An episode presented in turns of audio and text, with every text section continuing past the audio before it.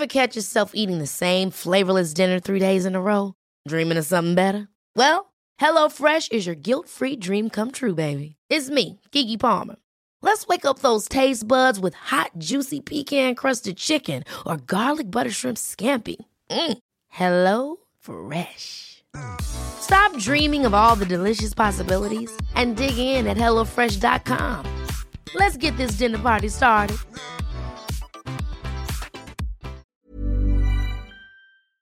Se van acercando las vacaciones y si tienes un bebé en casa, seguro que te preocupa cómo organizar sus comidas durante los viajes, los días de playa o las salidas a la montaña.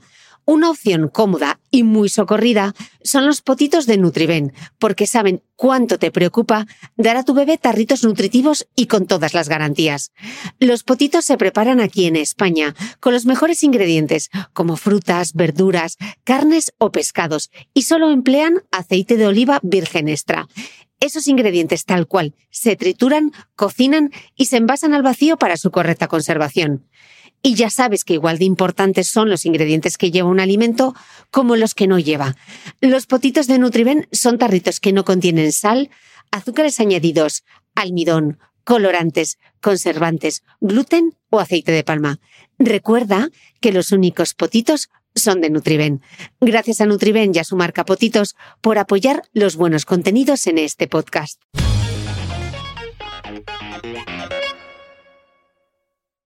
Desde 2018, en el podcast de Cristina Mitre, hemos hecho visibles y comprensibles los secretos del cerebro, las claves de la felicidad y el bienestar, la depresión y la ansiedad, la microbiota como llave de la salud o el ejercicio físico como polipíldora.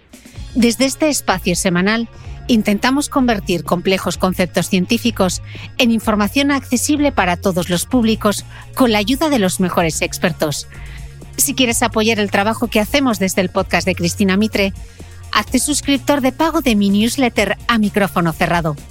No solo impulsarás la continuidad de este proyecto, además, recibirás contenido exclusivo, como los apuntes del podcast de Cristina Mitre, un resumen en PDF con todo lo esencial de cada episodio, y accederás a dos encuentros mensuales solo para suscriptores uno conmigo y otro con un invitado del podcast en los que tú podrás hacer las preguntas.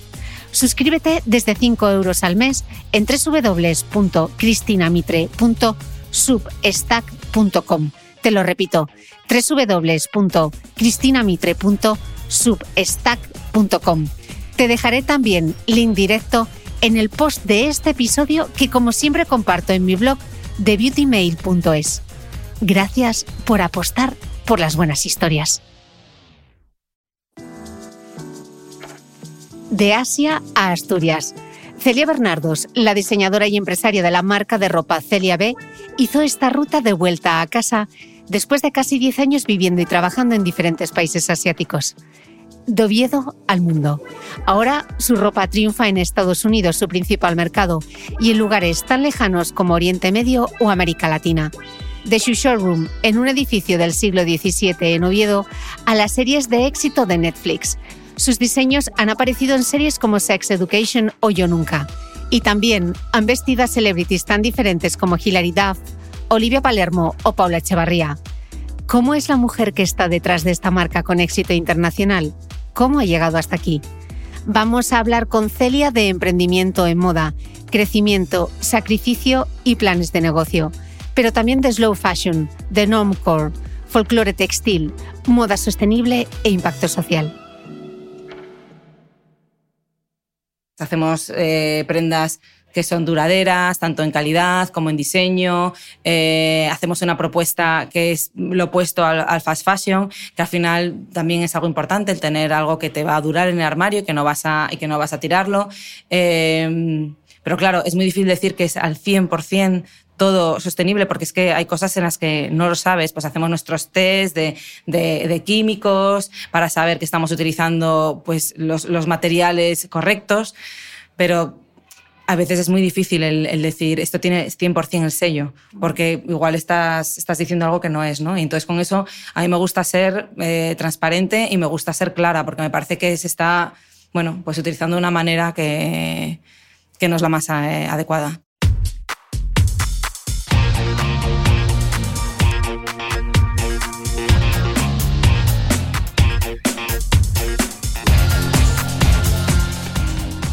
Hola, soy Cristina Mitre, periodista y autora del blog de Beauty Mail.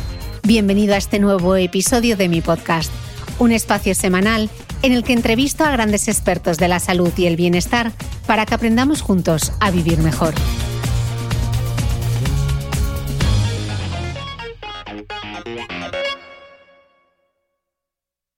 Celia Bernardo, bienvenida al podcast. Muchas gracias. Bienvenida al estudio. Me hace muchísima ilusión que estés aquí. Y a mí también, porque esta conversación la teníamos pendiente eh, desde hace ya casi un año que vine a conocerte el estudio y dije, tenemos que grabar. Así que aquí estoy aprovechando este verano asturiano prolongado para poder grabar y, charlar contigo. Em, vamos a remontarnos al pasado porque para explicar el presente hay que ir marcha atrás. Celia, una fecha y una ciudad. 2012, Shanghái. Sí. Pues nada, yo me fui a, vivir a, China, me surgió una oportunidad laboral. Eh, en principio me iba a quedar un año y acabó convirtiéndose en seis. Y eso la verdad es que fue un cambio de vida radical, obviamente, ¿no? El cambiar de continente, me fui sola, eh, bueno, una cultura totalmente distinta, pero también me abrió un montón eh, la mirada, ¿no? Vi que podía, que era un sitio lleno de oportunidades. Era de repente pues eh, tomar contacto con estas megaciudades asiáticas que para mí me parece que son el motor del mundo hoy en día, ¿no? Y formar parte de eso y, yo que soy una persona con muchas ideas, muy inquieta, muy emprendedora, dije pues nada, yo aquí me tengo que dar más tiempo y, y montar algo mío, que era algo que ya tenía en la cabeza desde hacía tiempo, pero ahí pues totalmente cuajó la idea. Bueno, porque tú llegas al mundo de la moda por una carretera secundaria primero, porque tú estudias comunicación, marketing, relaciones públicas, terminas trabajando en un grupo grande como es Inditex. Eh, pero ¿cómo llegas hasta ahí? ¿no? Porque la gente que dice, no, es que yo quiero hacer moda, ¿cómo se llega a la moda? Pues mira, yo cuando mm, tuve que elegir una carrera para estudiar, la verdad es que lo de estudiar moda no era algo que estuviese tan de moda, ¿no? Y, yo sabía que quería ir a Madrid y quería hacer algo creativo, me pareció que publicidad y relaciones públicas era algo creativo, pero luego cuando estaba en la carrera, en la universidad, pues tenía la sensación de que me faltaba algo. Y empecé un poco experimentando por mi cuenta, customizando mi ropa y, y haciendo así pues pendientes y bisutería. Y, y bueno, en realidad es una pasión que yo fui cultivando y que a medida que iba, que iba haciendo, que iba diseñando, iba creando, me daba cuenta de que era algo que se me daba bien, que le disfrutaba y además a la gente le gustaba. Entonces vi que eso podía ser un camino para mí. Y, bueno, intenté combinar un poco el tema de la comunicación, de la publicidad, eh, con la moda. De hecho, cuando estudié en Milán, el último año de carrera en Erasmus, eh, yo quería pues hacer algo con el tema de, de moda y comunicación. Pero al final, bueno, mm, después de trabajar en publicidad, yo me di cuenta de que mi creatividad encajaba más en otro ámbito, que era el de la creación más de, bueno, pues de bisutería en un principio y de accesorios. Estuve trabajando varios años eh, como diseñadora de accesorios y, luego cuando empecé con mi marca, ropa, pero también fue un empezar desde cero y dejarme guiar un poco por mi intuición y, por pensar que, que tenía algo que aportar ahí. Totalmente autodidacta, entonces. Sí y estamos hablando de la época pre-Instagram, pre-redes sociales, etc. Sí, pre-tutoriales, ¿no? Online. Sí, un poco el, el saber que yo quería hacer cosas bonitas. Era como un poco lo que tenía en la cabeza. Yo quiero hacer cosas bonitas y, y me gusta, bueno, pues los colores, la mezcla, el collage. Y bueno, claro, obviamente todo esto lo he ido perfeccionando, evolucionando a base de mucho trabajo, pero, pero siempre como con esa idea en la cabeza. Mm te mudas después de, trabajar para, para, este grupo, te mudas a Shanghái, trabajas allí para una marca local. ¿Cómo llegas tú a ese puesto? ¿Lo buscaste de una manera intencionada o fue una oportunidad que de repente surgió? Pues fue una oportunidad que de repente surgió porque yo ya no quería trabajar más en el ámbito del fast fashion, quería, o sea, sí que tenía la idea de que quería hacer algo mío, algo, algo distinto, quería, tenía la idea de irme a vivir a Latinoamérica, trabajar con artesanos allí, pero de repente eh, me hablaron de una empresa que estaba buscando diseñadores que tuviesen experiencia, mm, pues experiencia la que yo tenía, ¿no? Y, y vinieron a, me entrevistaron ahí en, eh, en La Coruña y, y, nada, bueno, me ofrecieron esto. Yo la verdad es que no me, no me parecía muy atractivo el trabajo en sí, pero también pensé, vivir en Shanghai durante un año, eh, conocer toda esta parte del sourcing, ¿no? que es el buscar los materiales, ir a las fábricas, ir a las ferias, que es lo que a mí me, apasionaba. Yo cuando cuando trabajaba en Inditex iba a Asia, era la parte casi que más disfrutaba, el estar ahí con los proveedores, en las fábricas, diseñando. Y dije, jolín, pues un viaje así durante un año no está nada mal, ¿no? Y, y así fue como me animé. ¿Es muy diferente el, gusto en China de el gusto en Europa o la moda al final habla un lenguaje que es completamente universal? ¿Qué ves de diferente? Bueno, yo hace tres años que no voy. Y con lo rápido que van las cosas, sobre todo allí, eh, a saber cómo, no sé, tendría, tendría que volver un poco para, para analizar cómo ha ido evolucionando todo. Pero desde luego que, que sí, que hay una diferencia, porque aparte la moda no deja de ser un reflejo de la cultura. Y, y, claro, la, la, historia de China y, y, sobre todo la historia reciente es un, un, para mí es una, una, muy acelerado todo, ¿no? Lo que está pasando. Y muy moderno, muy vanguardista. Y, y en moda les gusta eso, les gusta las cosas, bueno, como sí, como muy modernas, muy a la última, eh, muy inspirados también en lo que pasa ahí. Eh, bueno, de sobra sabido que, que, que, la mentalidad china es muy nacionalista, entonces ellos promueven un montón y apoyan mucho el diseño propio. Aparte, culturalmente tienen este este San Benito que, le han, que, le han, que, les han colgado, ¿no? De, de, que plagian y copian, y entonces un poco se están desquitando de eso. Y, y, y los diseños y las propuestas que te encuentras ahí me parecen súper innovadoras. Eh, luego, aparte, claro, tienen toda la tecnología que han ido adquiriendo. Y, y, bueno, te encuentras, te encuentras cosas muy, muy interesantes. Mm. Bueno, venías de la cuna del fast fashion europeo y te vas a la cuna del fast fashion asiático, ¿no? Eh, porque la gente al final cuando hablas de China y moda, probablemente lo primero que piensan es en Shane, ¿no? Uh -huh. Pero hay mucho más que todo eso. Claro, sí, sí, desde luego. O sea, Shane es un poco que al final es eh, el monstruo que hemos creado aquí, ¿no? Del... Eh, pues eso, de, de, de, producir y producir y producir y, y, el, y el fast fashion que allí, yo cuando vivía ahí, existían eh, todas estos, mm, estas tiendas que vendían como muestras y, copias muy baratas, eh, mercados gigantes, pero luego hay todo un mundo de diseñadores y de, y de, ropa de mucha calidad que se hace ahí, que bueno, aquí, aquí no llega, porque a ellos, a ellos sí que les llega todo el mundo del lujo, que son unos consumidores muy, muy ávidos ¿no? de, de toda esa parte, pero también del suyo propio. Y eso, bueno, pues desgraciadamente aquí no lo conocemos. Y no lo vemos. No. Eh, ¿Qué ha significado desde el punto de vista de tu vida profesional el haber vivido en Asia? Porque después de Shanghai te fuiste a, a vivir a Tailandia, si uh -huh. no me equivoco. Profesionalmente, ¿eso qué ha supuesto? El irme a... Fuera, sí pues te abre la mente un montón, como, como te comentaba, todo el tema del poder eh, investigar y, ver con tus propios ojos el, eh, todo el mundo de, del, del, sourcing, de la producción, ir a, a, los mercados, ver los materiales, saber, yo, yo tengo una idea en la cabeza y sé dónde la puedo hacer, ¿no? Y, y sé a qué proveedor tengo que, que llamar, eh, toda esa parte, claro, aprendes muchísimo. Y y bueno, es que claro, es que hoy en día es un poco la cuna de, de una producción que sí, es verdad, a gran escala, también se hacen cosas eh, a, a, escala más pequeña, pero sobre todo para mí es la innovación y el poder encontrar eh, y el, o el poder desarrollar más bien ideas que tengo de quiero mezclar este hilo dorado en un bordado que sea transparente el fondo tal y, es que allí te lo hacen porque yo he ido y lo he visto y, y he aprendido de eso y de hecho tengo muchísimas ganas de volver para, para ver las novedades, ¿no? Y para poder seguir nutriéndome y seguir aprendiendo de, de todo eso. Mm. Y desde el punto de vista personal, como expatriada, porque uno al final se va sola, mujer, país asiático, ¿Cómo lo viviste? ¿Qué, qué supuso para ti? Bueno, a ver, eh, ahora claro, lo miro desde la distancia y, y, y me quedo con, con... Con lo bueno. Con lo bueno y pienso, jolín, es la época mejor de mi vida porque vaya suerte. Y es verdad, tuve muchísima suerte, me encontré con gente fantástica, me lo pasé genial. Eh, pero también fue duro. Yo me acuerdo al principio que, ostras, el choque cultural y, y encima un país en el que poca gente habla inglés eh, y ya no solo es el idioma, es que es, las cosas se hacen de una forma muy distinta. Y yo me peleaba mucho y estaba... ¿Con algún ejemplo?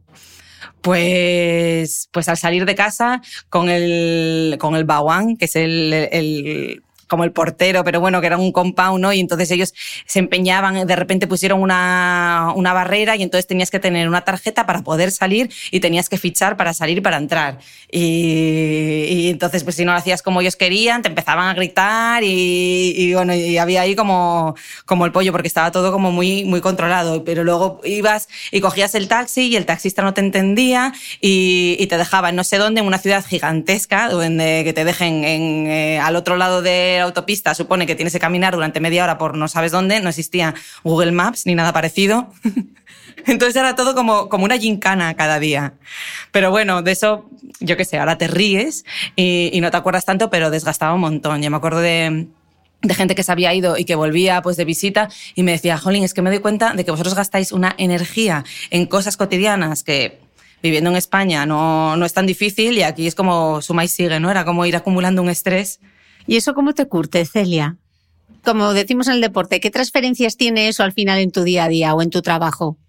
Bueno, pues el, eh, el pelear un montón, que por un lado está bien porque consigues cosas, pero por otro yo creo que, que, no, que no es tan bueno vivir con ese nivel de estrés. De hecho, yo cuando me fui de, de China me fui un poco quemada por, por todo eso. Y dejando un poco las cosas en suspenso, igual no fue la decisión más meditada y más lógica para, para mi empresa, porque ahí es donde tenía pues toda esa red de producción, todos esos eh, contactos, clientes, pero para mí primó mi, interés, mi, mi salud mental y, y, me, fui, me fui por eso. Y entonces, no sé, yo creo que, que China me ayudó un montón en muchas cosas, pero también por otro lado, yo creo que a mí el, el, el, vivir siempre así como, como un estado de, de, constante alerta. Alerta, sí, batalla, porque lo tienes que pelear todo mucho. Yo creo que eso no, no es muy bueno para, para la mente. Bueno, y estamos grabando y se escuchan las campanas de la Catedral de Oviedo, ca cambias Asia y te vuelves a Oviedo. O sea, sí. eso sí que es un giro de guion.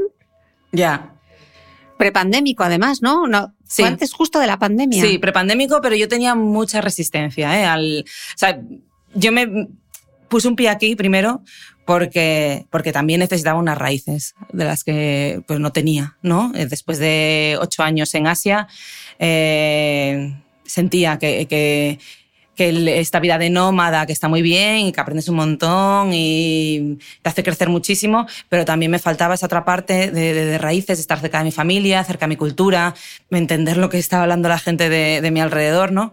Y, y bueno, decido, decido que tengo que tener una base en algún sitio, aunque ese sitio no vaya a ser, pues, donde esté yo todo el tiempo. Entonces, bueno, eh, vengo aquí, y me compré una casa y a la vez estoy viajando, bueno, pues sigo con mis viajes a Asia, Estados Unidos, México y, y todo el tiempo en mi cabeza, bueno, ¿dónde voy a irme? Porque yo o sea, no pensaba que me iba a quedar aquí en Oviedo. Lo que pasa es que, bueno, llega la pandemia y, y esto hace que el mundo se pare. Claro, obviamente yo también tengo que parar, forzada, pero me doy cuenta de que ese parón me viene muy bien, me viene muy bien para poner las cosas en orden y para, y para tener una base para luego poder, o sea, para poder crecer, ¿no? Y, y ya, bueno, pues pasa, pasa el primer año de pandemia y yo me doy cuenta de que no me voy a ir a ningún sitio, así como en corto plazo, y necesito encontrar un lugar para, para trabajar. Y bueno, y encuentro este, este lugar donde, donde estamos ahora. Este edificio del siglo XVII espectacular al lado sí. de la Catedral de Oviedo. O sea, Menudo ojo. Sí, la verdad es que el destino ahí va, me va ayudando en estas decisiones, ¿no?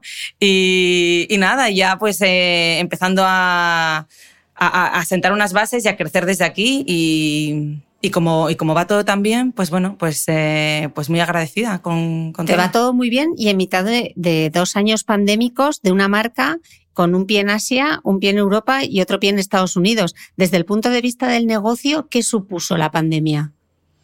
Pues mira, al principio mucho miedo, un parón, obviamente, porque nuestros clientes, sobre todo los clientes grandes, empiezan a cancelar, eh, bueno, pues imagínate, estado de pánico, ¿no?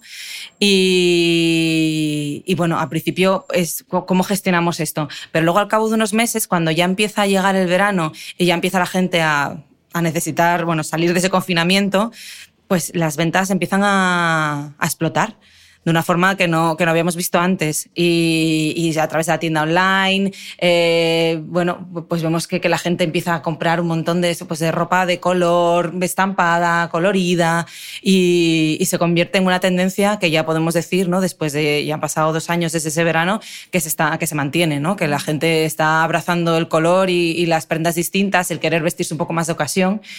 Y, y, eso a nosotros pues no, nos ha venido muy bien. Quitar la malla y la zapatilla, por Dios. Exacto. Sí. Decías al, al, comienzo de la entrevista que tú siempre tuviste la cosa de que querías hacer tu propia marca, de tener algo tuyo. Vale, ¿cómo hiciste el plan de negocio? Porque yo seguro que al otro lado hay mucha gente que dice, yo también quiero montar algo, vamos a hacerles un pequeño manual. ¿Tú por dónde arrancaste? Bueno, no hice plan de negocio. a fecha de hoy, yo soy como, cuando, cuando me hablan de, oye, habla de emprendimiento, te digo yo, bueno, hice un poco el antiejemplo, porque en, eso, ¿no? Del, de, del, tener las cosas como súper definidas, no, porque fui un poco llevándome por, por, la, por la intuición. Yo sabía que quería hacer algo, no sabía si accesorios, porque ya, bueno, era mi experiencia, pero me apetecía hacer otra cosa distinta y empecé haciendo eh, cinco partes de arriba, cinco faldas, con telas que iba por ahí, que tenía de africanas de un viaje a Hong Kong y tal, y en un, y en una, un taller que había ahí en, mi calle, en, eh, en Jululu, en Shanghai. Y así fue como empecé. Y entonces luego, pues poco a poco, mmm, según las necesidades, ¿no? El, eh, también el ver, pues vamos a ir a ferias, ¿no? Para, para poder vender la, la marca a tiendas. Entonces ahí ya cuando vas a una feria tienes que hacer una colección y haces esa planificación, pero fue un poco como ir adaptándome a lo que, a lo que iba pasando. De hecho, cuando me fui a Tailandia, y me fui de, de, Shanghai, que mi idea era llevar la producción a Tailandia y no, no salió bien, hay un parón de, de, unos años en los que yo pues, saqué una colección, ese par de años, y, y, y fui así como pues según iban surgiendo las oportunidades. Y lo que te decía antes del destino es que es verdad que a mí me ha ayudado, yo he estado muchas veces en el lugar correcto, en el momento correcto. Entonces, bueno, o sea, luego ya obviamente te rodeas de gente que te, que te asesora y que te, y que te ayuda, ¿no? Pero, pero al principio fue muy de, pues, de, de llevar error, por, la, por la intuición, sí. Mm. ¿Qué aciertos y qué errores ves en aquellos primeros años de emprendimiento? Sobre todo desde la perspectiva del presente, ¿no? Después de estos años que han ido también las cosas, si echas la vista atrás al 2012, en todos estos años, que estos 10 años que han pasado, si dijeses un acierto y un error que ojalá en ese momento hubieses tenido esa iluminación, ¿qué te hubiese saltado? Bueno, yo creo que el acierto, el tener la, valentía y la fuerza para hacerlo. Eh, porque, porque no es nada fácil. Y yo creo que también, bueno, necesita ahí un, un pequeño empujón, ¿no? De de repente, pues ver que, que el trabajo que tenía se acababa y bueno, tenía así como, como esa idea de hacerlo, pero hasta que no me vi en esa situación, no, no me lancé a hacerlo. Y, y un, algo que me hubiese saltado, yo creo que el, idealizar tanto el tema de, del emprendimiento, ¿no? Que piensas que, que, perseguir tus sueños es lo que te va a hacer más feliz y que, es un camino pues de, realización personal y realmente en muchísimas ocasiones es súper duro eh, y hay muchísima soledad ahí y eso no se cuenta mucho, ¿no? Yo me acuerdo en los aeropuertos que me compraba todos los libros de emprendimiento y me los leía y siempre es como esta visión muy edulcorada del, eh, bueno, pues de, de, hacerte a ti misma y, perseguir eh, esa meta, pero, pero es, un, es un proceso duro y yo he tenido muchos momentos de muchos altibajos de decir, no, esto ya es demasiado alto el precio psicológico que estoy pagando y, y a día de hoy eh, también también tengo mis momentos de decir, madre, me compensa este estrés continuo, que no desconectas ni un momento. Bueno, es, yo creo que es, es difícil el, el, gestionar toda, toda esa parte mental. Total. Si tuvieses que escribir el manual de la antiemprendedora, porque dices que no seguiste como una ruta, para ti, ¿cuáles serían los puntos clave? O sea, cualquiera que esté escuchando ahora diga, porque muchas veces muchas mujeres se meten a emprender y sobre todo cierta carencia, ¿no? Hacia, hacia el mundo de la moda. Si tuvieses que darles puntos claves de cosas, eh, ¿qué resaltarías en ese índice del libro?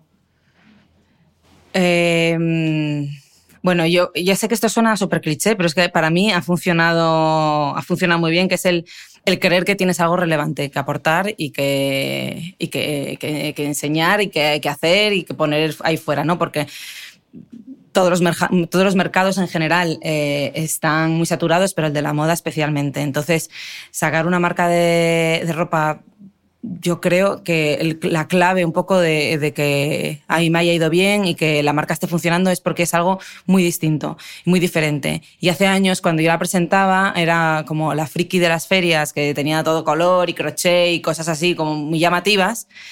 Y, y ahora tiene sentido, pero claro, he tenido que recorrer años, ¿no? Creyendo en esto y estando empeñada en que había un mercado y, una audiencia dispuesta a, arriesgar, entre comillas, porque para mí no es, no es riesgo porque es lo que me gusta, ¿no? Pero, pero sí, siempre el, tener como esa, esa, brújula, ¿no? Y saber que, que sí, que, lo, que lo estoy haciendo bien a, ese nivel, ¿no? De, propuesta de diseño, que es en lo que yo bueno, en lo que yo soy buena, ¿no? En el, en el, eh, en el crear cosas pues que, que, son distintas y que, y que, y que a la gente les produce mm, alegría y, y, que venga algo original y distinto. Yo creo que ahí es eh, un poco lo que, lo que yo creo que alguien que va a emprender, ¿no? Que tiene que creer en, en eso que está haciendo y que es relevante.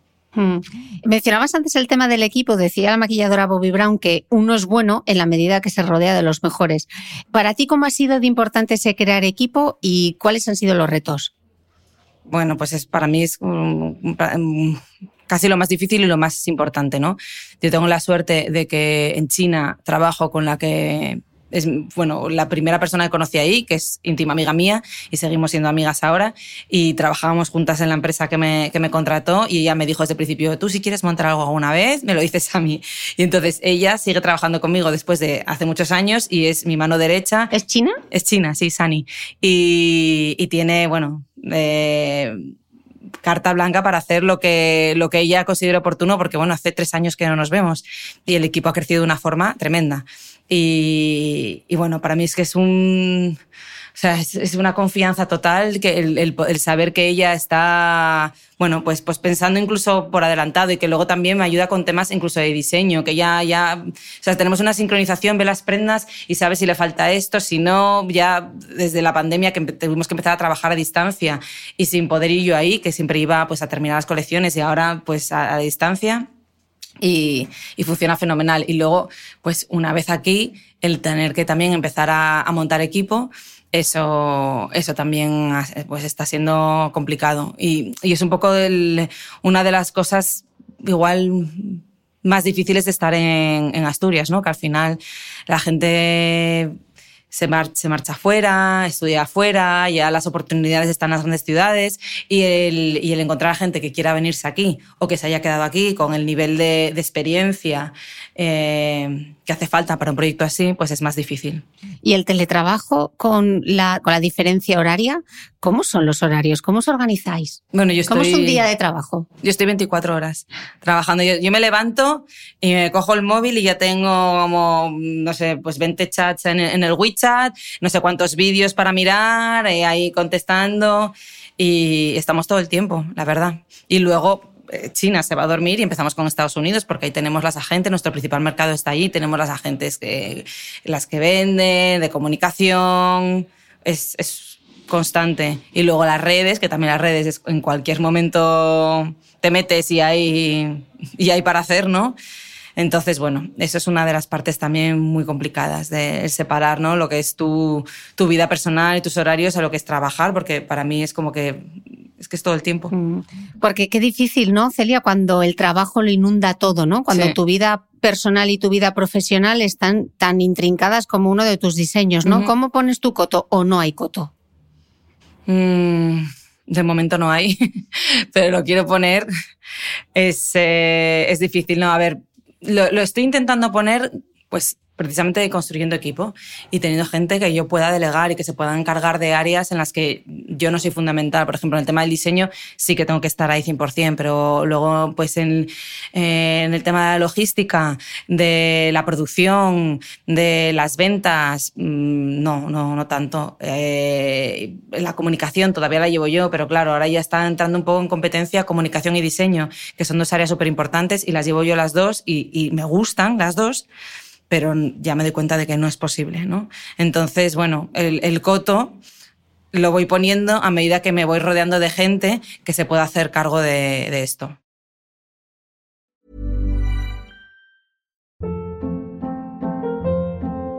Hold up. What was that? Boring. No flavor. That was as bad as those leftovers you ate all week. Kiki Palmer here, and it's time to say hello to something fresh and guilt-free. Hello Fresh. Jazz up dinner with pecan-crusted chicken or garlic butter shrimp scampi. Now that's music to my mouth. Hello Fresh. Let's get this dinner party started. Discover all the delicious possibilities at hellofresh.com. ¿Sabías que los bebés son capaces de autorregularse y comer lo que necesitan? Hasta el primer año, la leche ha de ser su alimento principal, bien sea lactancia materna o artificial, y poco a poco podrán ir probando diferentes texturas y alimentos. Ahora, con buena temperatura, a todos nos gusta salir más de casa, y en verano pasamos mucho tiempo fuera, en la playa, la montaña o recorriendo el mundo. Si tienes un bebé que ya ha empezado con la alimentación complementaria, para esos momentos puedes contar con los diferentes tarritos que ofrece Potitos. Hay recetas para bebés desde 4 y 6 meses y solo llevan ingredientes como frutas, verduras, carnes o pescados que se trituran y se envasan tal cual. Los potitos de Nutriben son tarritos seguros, fáciles de conservar y transportar, ya que no necesitan refrigeración, tan solo mantenerse en un lugar fresco. Se calientan en microondas o al baño María, sin conservantes ni azúcares añadidos. Gracias a Nutriben y a su marca Potitos por ser nuestro mecenas del mes.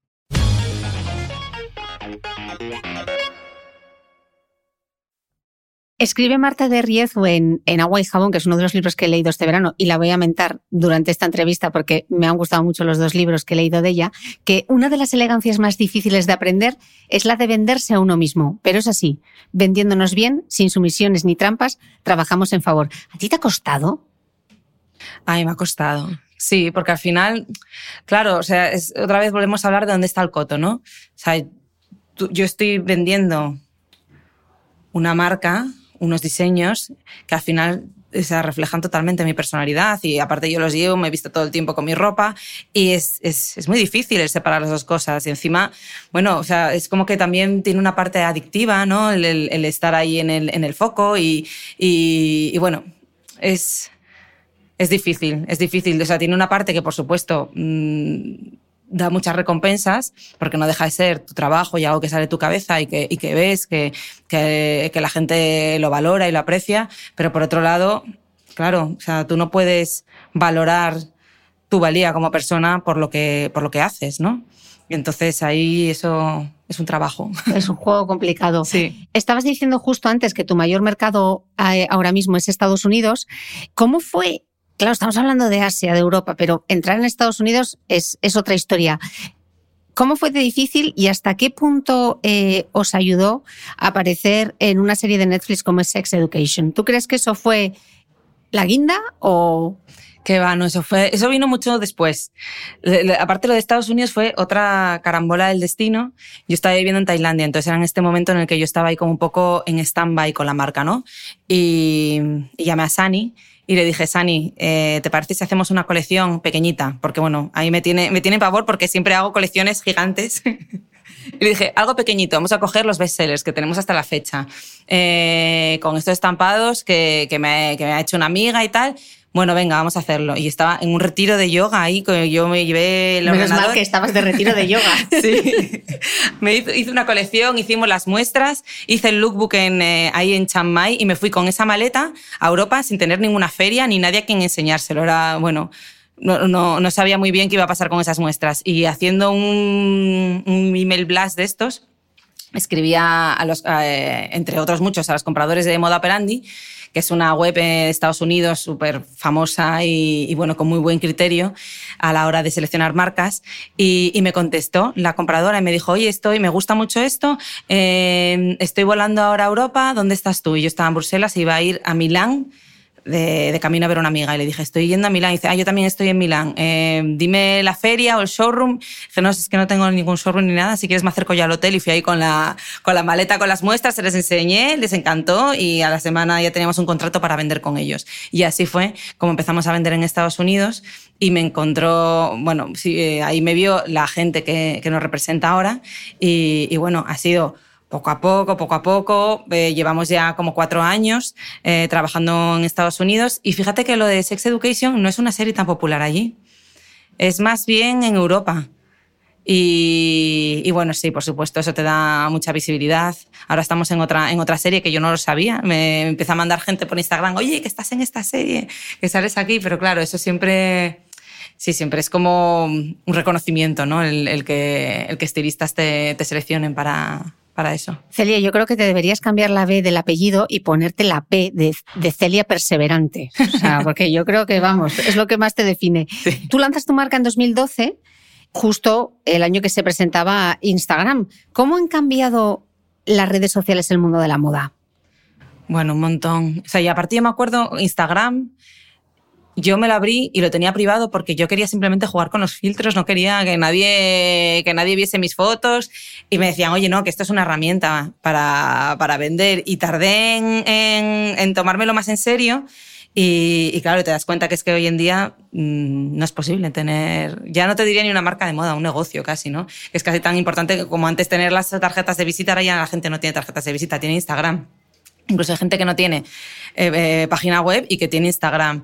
Y, hombre, la verdad es que dentro de lo que hablábamos antes de que es muy esclavo y que al final estás trabajando 24 horas si, quieres porque, porque es un pozo sin fondo y el que estar creando contenido y el, el, adaptarse al algoritmo y, y, bueno y a todas las novedades que van surgiendo pero para marcas pequeñas, independientes como la mía, pues es una suerte tremenda poder contar con, con estas eh, herramientas de comunicación que ya no necesitas tener un presupuesto enorme para estar en, en una revista y, que te vea la gente, ¿no? Ahora es ser creativa, porque al final se trata de eso, de, de creatividad y del saber mm, desenvolverte en, esas, en esos medios y puedes llegar a gente en todo el mundo. De hecho, nuestro Instagram, donde más nos siguen es en Estados Unidos, Brasil y Australia, desde aquí. Entonces, claro, eso, ese alcance que te, que te dan las redes sociales es, es, increíble, la verdad. Celia, leo que la inversión en influencer marketing en España creció en 2021 un 14,9%, alcanza casi los 55,7 millones de euros y en 2022 se espera que alcance los 62 millones. ¿Cómo es importante que una influencer vista de tu marca? Es importante te da, pues lo que hablábamos de salir en una serie de, Netflix, te da credibilidad y, y, llegas a gente que de otra forma tú, tú, no llegarías. Y de hecho, la forma en la que, en la que yo empecé a, crecer en seguidores era haciendo colaboraciones. Eh, eh, gracias a que, pues a que una persona que tiene mucho alcance se ponga tu ropa y, y la enseña a sus seguidores, pues es la forma en la que a ti te descubre la gente. Entonces, sí, yo, vamos, lo entiendo, lo entiendo y, y vamos, nosotros también trabajamos con, con ellos. Mm, porque es parte fundamental, ¿no? Sí, sí lo mm. es.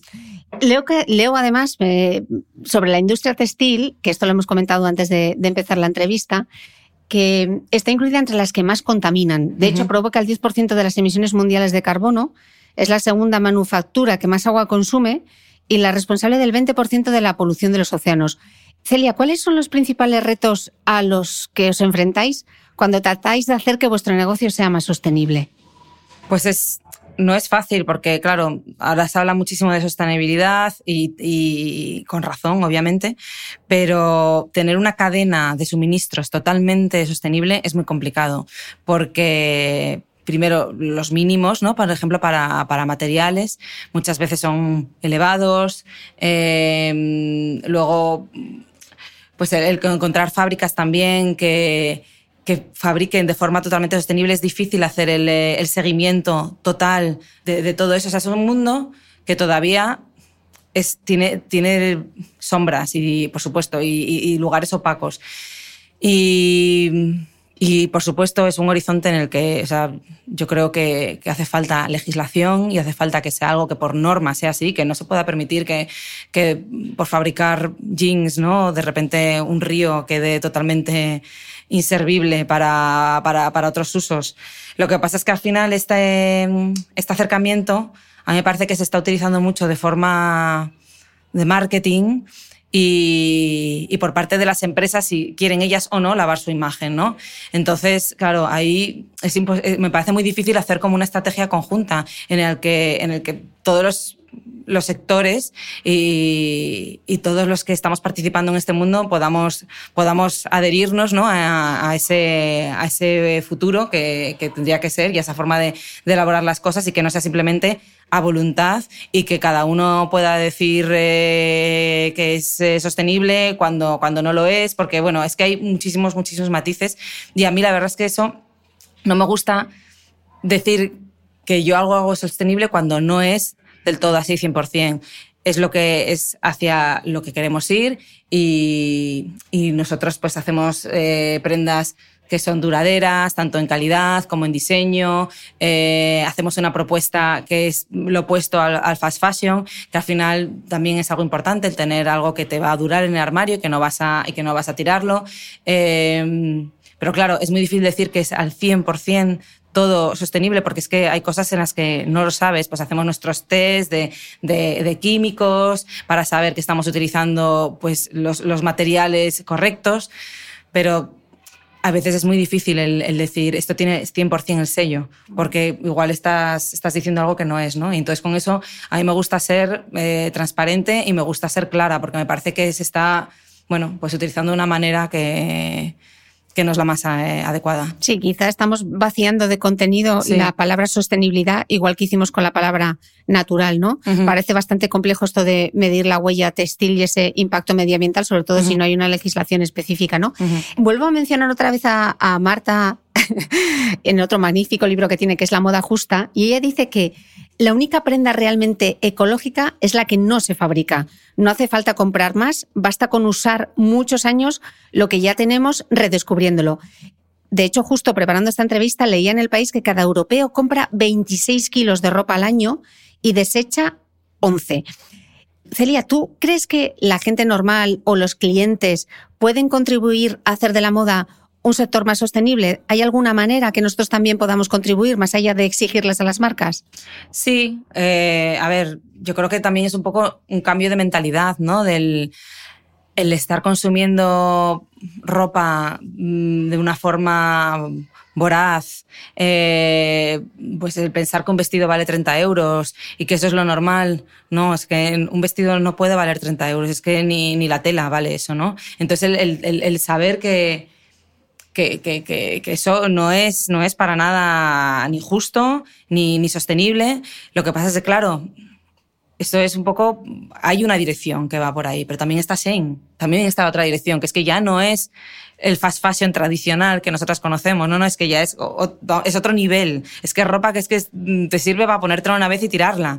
Entonces, es muy difícil en una sociedad de consumo como la que vivimos, capitalista, ¿no? En la que cualquier oportunidad de negocio se va a aprovechar, incluso la sostenibilidad también se va a aprovechar como oportunidad de negocio, es muy difícil el a mí no me parece todo justo echarle la culpa o la responsabilidad a los consumidores, que sí, que es verdad que se está produciendo un cambio, pero claro, tú dile a una chica de 14 años que no tiene mucho presupuesto y que, que está todo el tiempo consumiendo en redes, eh, pues eso, los hauls estos de, de ropa, de, de, estrenar cada día, de no repetir nunca, que, que no puede comprar Shane, que es lo único que se puede permitir.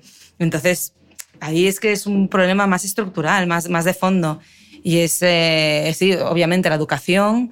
Y, y, no sé, es que yo creo que es que también si, realmente si llegas a hacer una legislación a nivel global, que, que, lo dudo, porque no nos ponemos de acuerdo para cosas tan básicas como el cambio climático o las emisiones, pero con esto es que no se podría vender una camiseta a 5 euros, porque es que no se podría hacer de forma sostenible.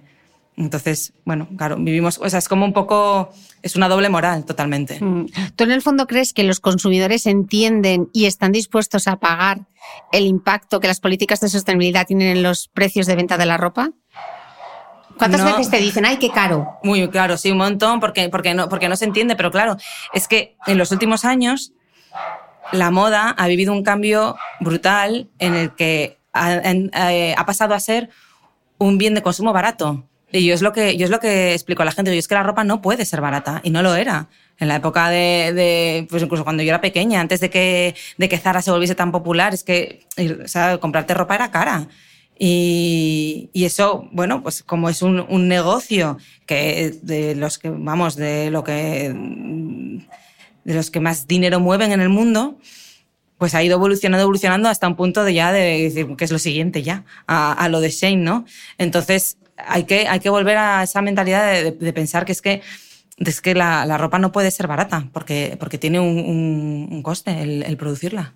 Y hay que pensar quién la hace, ¿no? Y hay ¿Quién que, está supuesto, cosiendo? Claro, o sea, esa obviamente, camiseta? desde, desde el- lo que es el, el material, el realizar el material también, el extraer el material, a, a, por supuesto, la manufactura, que es algo que lleva muchísimo tiempo y sobre todo, o sea, cosas bien hechas, porque claro, igual ves ahí algo como con un remallado que se ve y tal, pues eso lleva menos tiempo. Pero, pero también el hacer las cosas bien y de calidad y, bueno, o sea, es como el, el- el valorar todo eso, que al final es que es que había gente, ¿quién me lo dijo hace poco? Que pensaba que decía, pero es que la ropa no se hace a máquina, ¿sabes? Se pensaban que salían como de las máquinas así como de churros, como, no, o sea, esto, o sea, se cose a máquina, pero es una persona quien lo hace. Pero es que hay gente que es que ni, ni, ni piensa en eso, en que hay gente detrás haciendo eso. Mm, ¿Tú crees que las propias marcas quizá deberían hacer una labor más educativa y contar cómo son los procesos de producción o no interesa? Sí, sí, a ver, hay, hay ya movimientos, ¿eh? Fashion Revolution, de Who Made My Clothes, que nosotros pusimos un post hace tiempo que encantó y sí que interesa.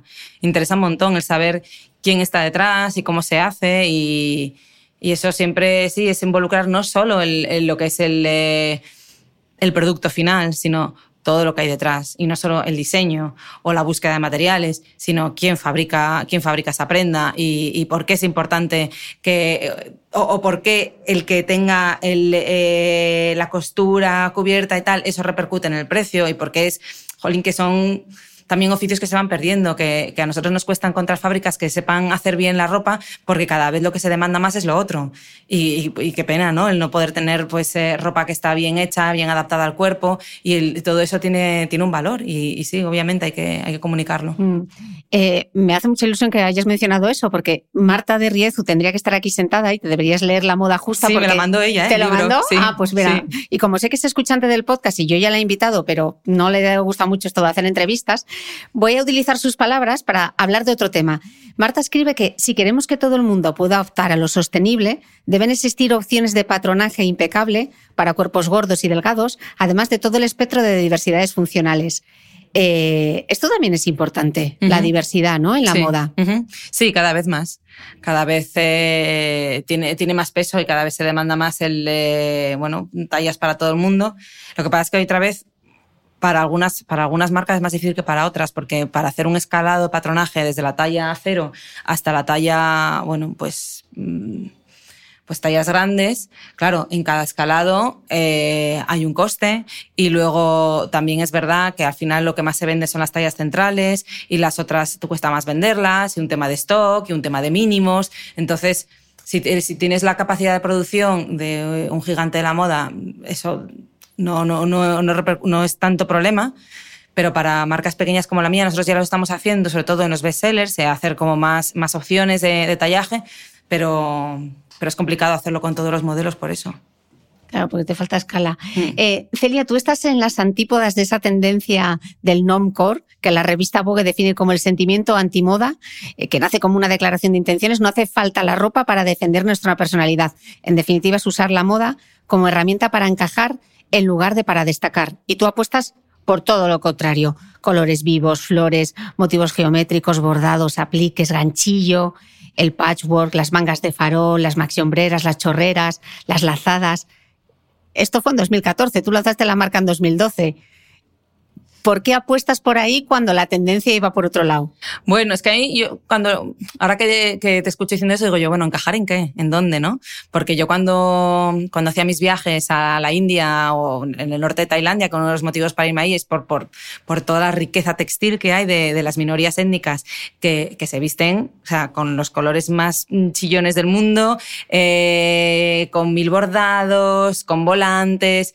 Y, es que eso está ahí, ¿vale? Que, que está en peligro de extinción precisamente por, por, porque es carísimo hacer esa ropa y ya nadie se puede permitir, bueno, o sea, nadie de, esos grupos, ¿no? De, que, que, encima, o sea, irónicamente, son, son grupos empobrecidos, ¿no? Llevar esa ropa, pero claro, o sea, yo, a mí es que me llenaba de tristeza el ver que eso estaba en peligro de extinción y, que, y ver que el normcore estaba como inundando todo y decía, pues madre mía, qué pena, es como, como la metáfora de la nada, de la historia interminable, de que, no sé, vamos a estar todos vestidos de negro y aquí de uniforme. No, no puede ser cuando esto realmente es como yo lo veo un poco como el origen de, la humanidad y que nos conecta un montón como especie humana, porque es que esos folclores que yo veía en Tailandia los veía muy parecidos en Perú, eh, en China, en, la India, todos tienen como, como un hilo conductor.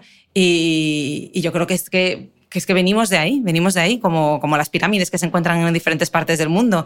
Y, y me parece que a través de, del textil y de, y de la moda se puede ahondar en eso.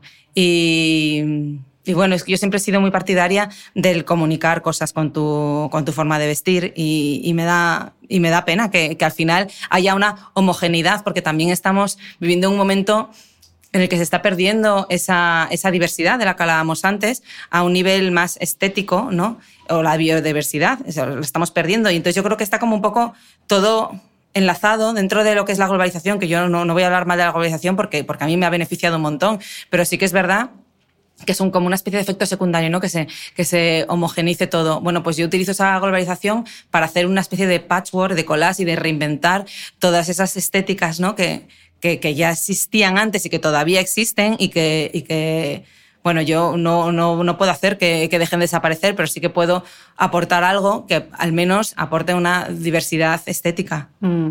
Bueno, yo siempre digo que ponerse un vestido tuyo es como vestirse de alegría. Celia, ¿qué es tener estilo? ¿Tener estilo es algo que se puede trabajar? ¿Es algo innato? ¿De dónde nace? Yo creo que. Yo creo que tiene una parte innata, de, bueno, del, del, del, no tener miedo o reparo a mostrar tu personalidad y, y, eso que tienes diferente, ¿no? Ahí fuera.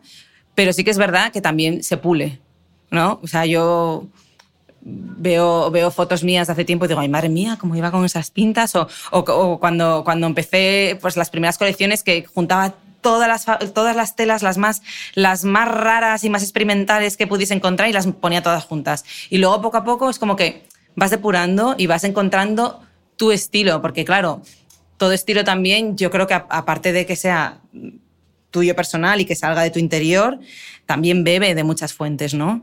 Y, es un poco el, bueno, el conseguir armonizar todas esas influencias que vienen de fuera junto con tu personalidad y, y, sacar algo que es único y diferente. Yo creo que eso, yo creo que eso es el estilo. Mm. Y para el que no se atreve con el color, porque yo conozco gente que no se atreve a maquillarse los labios de rojo por no, por no llamar la atención. Mm.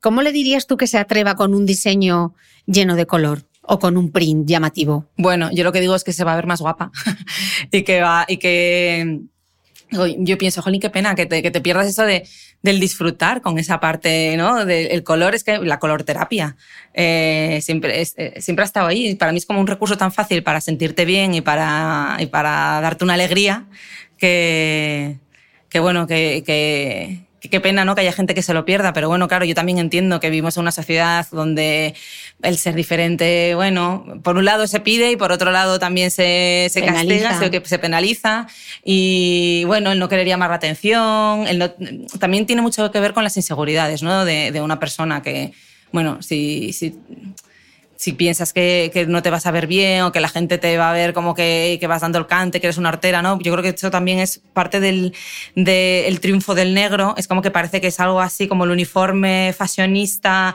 en el que siempre vas a ir bien, que encima se te ve delgada. Yo creo que va por ahí la cosa, de que, de que es como que no más riesgo y voy a ir bien. bueno, yo, claro, yo es que soy más partidaria de arriesgar porque yo creo que la recompensa merece la pena. Em, hoy que tu marca ha crecido tanto en estos últimos 10 años, ¿tú tienes miedo a eso que se llama morir de éxito? Mm, sí, a veces sí. A veces sí porque, porque, jolín, digo, madre mía, o sea, esto ya cómo, cómo lo voy a manejar, ¿no? El, el de repente ver que, que, se van acumulando las cosas y, y sobre todo el, el, querer hacer bien todas las cosas, que eso, bueno, también hay que mirárselo, el tema del perfeccionismo. Me suena. Sí, pero, pero, eh, claro, o sea, yo quiero mantener una, un nivel de calidad, ¿no? No quiero crecer a costa de mm, repetirme mis diseños porque no tengo tiempo para diseñar o, o descuidar el tema de la producción o, o, que de repente el Instagram lo empiece a llevar alguien que, que, sea todo que parezca como un catálogo y que, no, y que no refleje la parte humana y personal que hay detrás. Entonces, bueno, sí, o sea, es, tengo, tengo ese miedo de decir, es que no voy a poder hacerlo todo bien, que, a ver, también Claro, está la otra parte de decir, es que no puedes hacer todo bien. Entonces ahí volvemos al tema de hay que rodearse de un buen equipo para que se pueda hacer bien, pero rodearse de un buen equipo lleva tiempo y, bueno, o sea, es siempre un constante eh, desafío.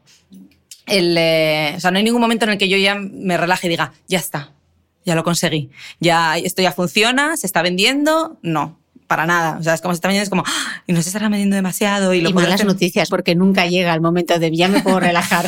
no, pero será el momento en el que me jubile y que diga, ya está, ahora me pongo, me dedico a otra cosa totalmente distinta. Pero sí, es que, es que es un pozo sin fondo, ¿eh? Por eso también hay que tener mucho cuidado con el tema del perfeccionismo e intentar hacerlo todo bien, porque, oye, todo bien una persona no puede, está claro. Pero bueno, el, el, el, lo mejor posible y el, y el encontrar gente que, con la que puedas delegar y que se pueda hacer cargo de eso. Sí, sobre todo no caer en la trampa de la ilusión, ¿no? que como todo nos hace tanta ilusión, pues entonces nos embarcamos más sí. cosas. Y hablando de embarcarse más cosas, eh, tú sí que te has embarcado ahora en la decoración. Sí. Eh, tienes una pequeña colección cápsula. Uh -huh. ¿Es una extensión del universo de Celia B? ¿Van por ahí los tiros? Eh, cuéntanos algo.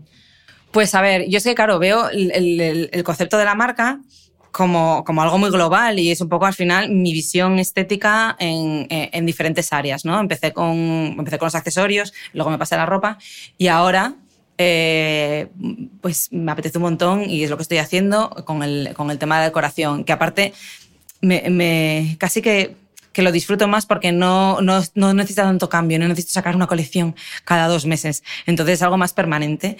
Y, y al final es, es un poco, es, es, lo, es, la misma dinámica y es la misma filosofía, ¿no? De ir mezclando colores y, y texturas y textiles de diferentes sitios.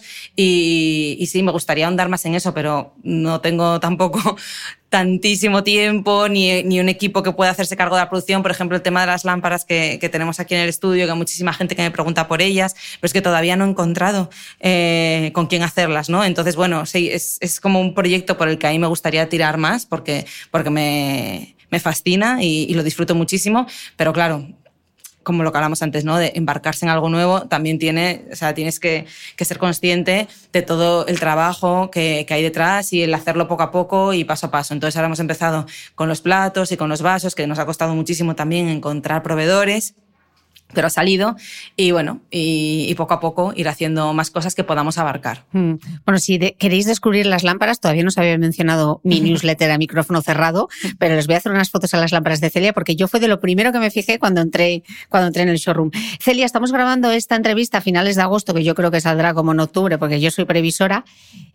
En tu radar, ¿qué está ya? ¿En qué estás trabajando ahora? Bueno, pues ahora, ahora, ahora estamos terminando la colección de verano 2023 que la presentamos en un par de semanas. Eh, y, precisamente ahora revisando las muestras, es una colección gigantesca y entonces de ahí yo creo que vamos a, sacar otra colección que es la de Alto Verano, que se presenta en diciembre y, con eso ya, bueno, estamos una temporada cubiertas de, diseñar colecciones nuevas porque la siguiente sale en, invi en invierno para el invierno que viene. Entonces esto así como lo más, lo más inmediato. Y luego pues, pues bueno, pues el seguir eh, con el día a día de de la marca y, y, el ir adaptándonos a, a, a todo esto que, que, nos está pasando, que es el pues mucho crecimiento y, y, y formar un equipo aquí en, eh, en, Asturias. Y estos son los planes para ahora. Pues muchísimas gracias, Celia con P de perseverancia. Eh, hasta la Me próxima. encanta. Muchas gracias, igualmente. Y a vosotros nos escuchamos de nuevo el próximo domingo.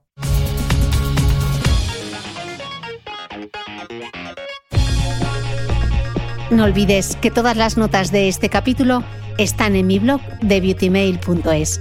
Además, si no quieres perderte ninguna entrevista, suscríbete a el podcast de Cristina Mitre en tu reproductor de podcast habitual.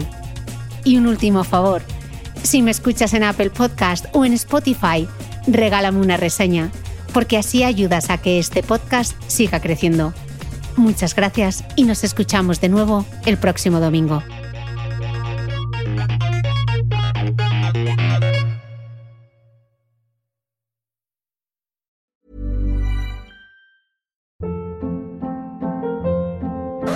Hold up. What was that? Boring. No flavor. That was as bad as those leftovers you ate all week. Kiki Palmer here, and it's time to say hello to something fresh and guilt-free. Hello Fresh. Jazz up dinner with pecan-crusted chicken or garlic butter shrimp scampi. Now that's music to my mouth. Hello Fresh. Let's get this dinner party started. Discover all the delicious possibilities at hellofresh.com.